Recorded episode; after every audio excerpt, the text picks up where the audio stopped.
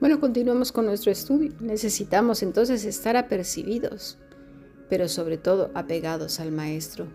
El Señor dijo que muchas verdades estaban destinadas a los niños espirituales y a los inocentes, a los que no tienen orgullo y vanagloria, a aquellos que están dispuestos a ser enseñados por Él. Dice el versículo 13, nadie subió al cielo sino el que descendió del cielo, el Hijo del Hombre que está en el cielo. Y como Moisés levantó a la serpiente en el desierto, así es necesario que el Hijo del Hombre sea levantado, para que todo aquel que en él cree no se pierda, mas tenga vida eterna. Jesús le estaba afirmando a Nicodemo que él era el Dios Todopoderoso, porque dice, fíjate, el Hijo del Hombre que está en el cielo, o sea, él mismo. Y vuelve a remontarse a los comienzos y pone ahora el ejemplo de aquel evento con los israelitas y Moisés a levantar una serpiente en el desierto para que fueran librados. ¿Y por qué? Porque es un maestro y pone muchos ejemplos a Nicodemo para que pueda entender porque la, por la torpeza de su corazón le cuesta trabajo. Él sabía ese hecho histórico, así que le era conocido. Si te interesa, por cierto, leer lo que ocurrió, está en el libro de Números, en el capítulo 20. Y prosigue el Señor en el versículo 16. Porque de tal manera amó Dios al mundo que ha dado a su Hijo unigénito, para que todo aquel que en Él cree no se pierda, mas tenga vida eterna porque no envió Dios al mundo para condenar al mundo, sino para que el mundo sea salvo por él. El que en él cree no es condenado, pero el que no cree ya ha sido condenado porque no ha creído en el nombre del unigénito Hijo de Dios. Y esta es la condenación, que la luz vino al mundo y los hombres amaron más las tinieblas que la luz, porque sus obras eran malas porque todo aquel que hace lo malo aborrece la luz y no viene a la luz para que sus obras no sean reprendidas, mas el que practica la verdad viene a la luz para que sea manifiesto que sus obras son hechas en Dios. Juan 3:16 se extrae de, del capítulo 3 de Juan y se enseña aparte. Pero no se nos olvide que el Señor estaba hablando con Nicodemo y empezó desde el principio no comienza con este pasaje, es una, una narrativa, una explicación, una enseñanza que tiene una secuencia. ¿Qué daño ha hecho este Evangelio de tres minutos? De verdad. Jesús en el versículo 16 nos dice grandes verdades perdidas en una supuesta historia para niños. Y digo supuesta porque no es una supuesta historia, es la historia nuestra, la historia de nuestra redención, el comienzo del amor y de la gracia de Dios, el comienzo de nuestra historia como hombres y qué fue lo que sucedió ese fatídico día. Pero lamentablemente muchos la han tomado como historia y, bueno, siguen el camino de la oveja torpe.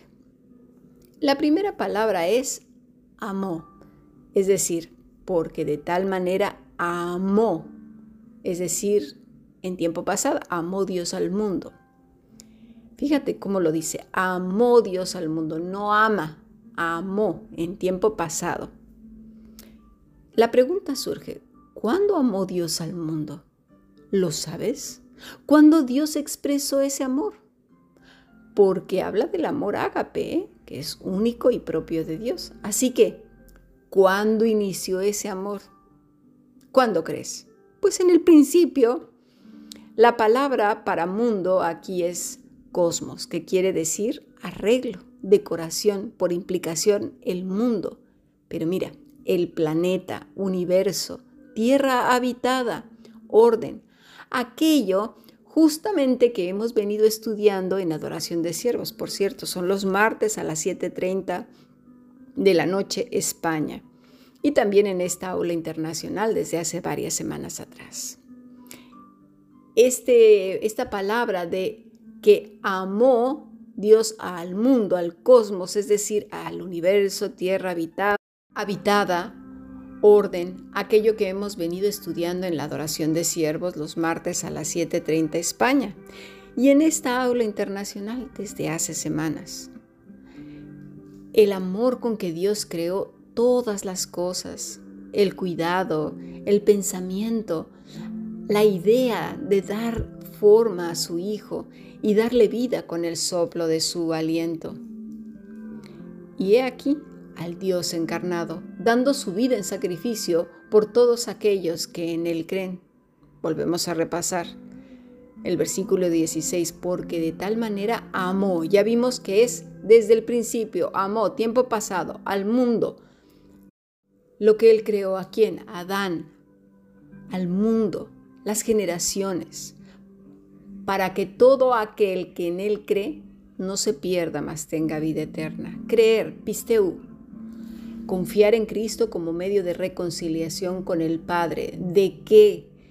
Ya lo hemos visto, del pecado de alta traición de Adán y Eva, con el cual heredamos la muerte espiritual, con lo cual el hombre se deleita, se goza y disfruta del pecado, de odiar a Dios y no querer saber nada de Él, de construirse su propia justicia, lo que él cree, piensa y considera bueno, pero nada que ver con Dios. La palabra pisteo también quiere decir encomendar, encomendar que todo nuestro ser. También quiere decir guardar, creer, fe. No se trata de un acto de creer como aquel que se le dice, oye, ¿qué hora es? Pues que las dos de la tarde, ah, muy bien, gracias. O ¿dónde está la leche? Pues mira, ahí está en la nevera. No, no, no sino de una vida encomendada y guardada en Cristo. Tiene que ver con lo que la persona se da cuenta, que esté apercibida de la veracidad de Dios, mira, en todas las cosas, todas, es decir, todas. Y todas quiere decir todas las cosas en todos los idiomas. Pistis tiene que ver con la gracia de Dios por el hombre por medio del sacrificio de Cristo.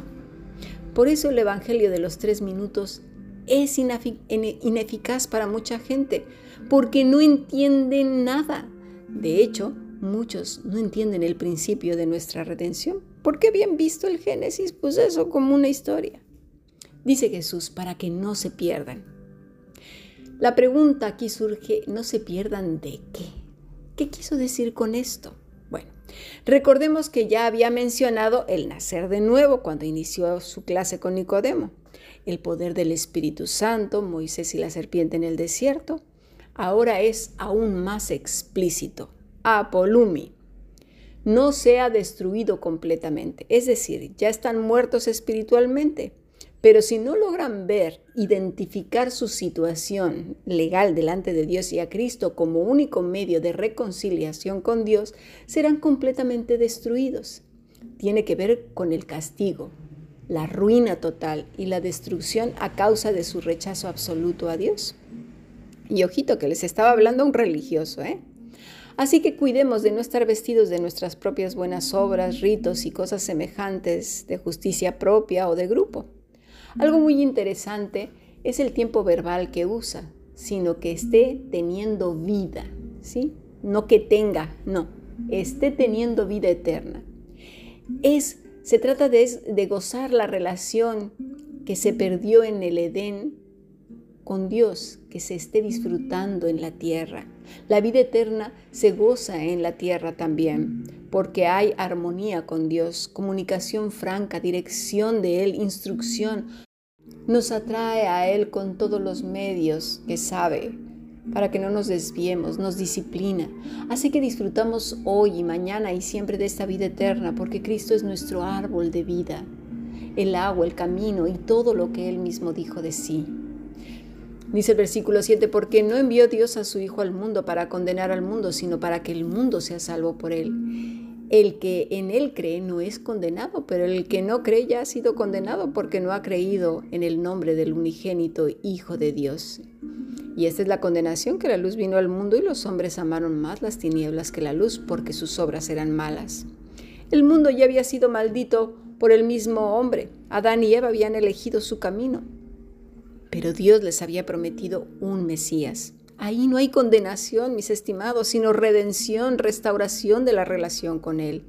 Y eso es lo que el maestro le está enseñando a Nicodemo. Le está diciendo que la profecía se ha cumplido en Él y que por medio de Él serían salvos. ¿El qué? el que cae a sus pies, sabiendo su situación espiritual, legal, histórica de enemistad con Dios, ya no es condenado más. La palabra es crino, juzgado judicialmente, condenado, castigado, determinar su destino final. ¿Por qué? Porque como antaño, Caín, como Lamec, como Nabucodonosor y sus generaciones, como Cam y sus generaciones, Mira, los hijos del mismo diablo han elegido odiar a Dios, odiar su amor, odiar estar con Él, odiar a Cristo, odiar a sus hijos. Porque ciertos hombres amaron más las tinieblas que la luz, eso es lo que dice el Señor. La luz, aparte de su sentido literal como fenómeno natural, el término luz se usa en las escrituras.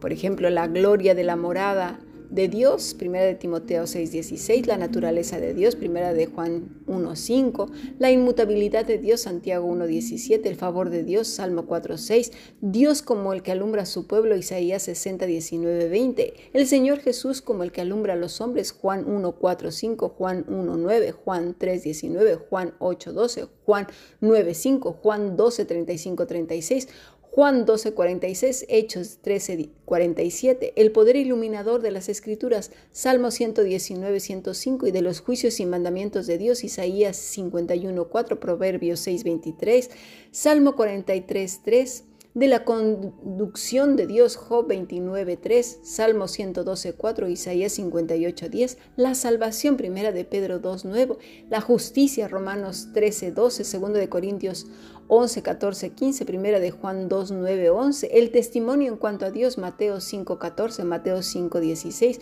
Juan 5.35. ¿Lo entendemos? Dice, porque sus obras son malas. Ergón, obra, se refiere a laborar acciones del día a día, el ejercicio de la vida cotidiana, malas, poneros. Y aquí pongamos atención, porque no voy a hablar de aquel que se va al extremo y dice, ¿son todas una, dos o tres o, en, o cómo? Eh, lo acabamos de ver, ergon, sus obras eran malas, es decir, el ejercicio de la vida cotidiana. Poneros, el carácter esencial de alguien, de generación de la virtud, calamitoso, enfermo moralmente, culpable, delincuente, vicioso, fascineroso, malicia, el diablo, pecador, perverso, envidia, mal, maldad, crimen enorme, malas cosas, pecaminoso, fallas graves, celoso, envidioso, tacaño, espíritu malo, crimen, un mal legalmente imputable, tristeza, indigno en el sentido físico, moral, espiritual, ético, penoso, pestilente, úlcera provocada en retribución judicial, siervo implacable, malvado, salido de Satanás, de pensamientos malos, de boca malvada, esta palabra se usa en todo el Nuevo Testamento para referirse a la simiente de Satanás.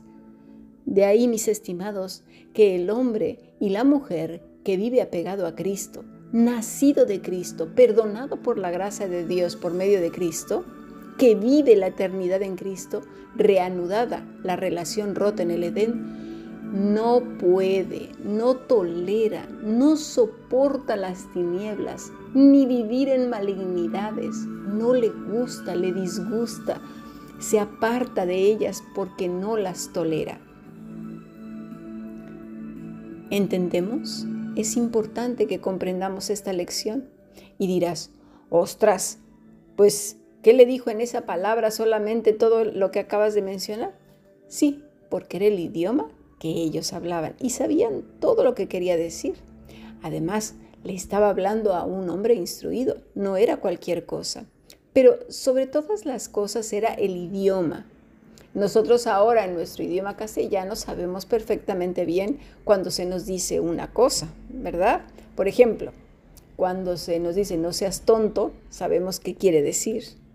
Y puede decir un montón de cosas. ¿A que sí? Pues lo mismo. El Señor lo está explicando y le dio una lección magistral a Nicodemo y a nosotros mismos. Mis estimados, ahora entendemos lo que dice Isaías 53, 4 al 6. Ciertamente llevó él nuestras enfermedades y sufrió nuestros dolores, y nosotros le tuvimos por azotado, por herido, herido de Dios y abatido mas el herido fue por nuestras rebeliones, molido por nuestros pecados. El castigo de nuestra paz fue sobre él, y por su llaga nosotros fuimos curados, aquí es el poneros. Todos nosotros nos descarriamos como ovejas, cada cual se apartó por su camino, mas Jehová cargó en él el pecado de todos nosotros. Gracias sean dadas a nuestro Señor Jesucristo por su vida, muerte, sacrificio, resurrección y la promesa de que un día vendrá por nosotros y viviremos por siempre y para siempre con Él. Sigamos aprendiendo bendiciones.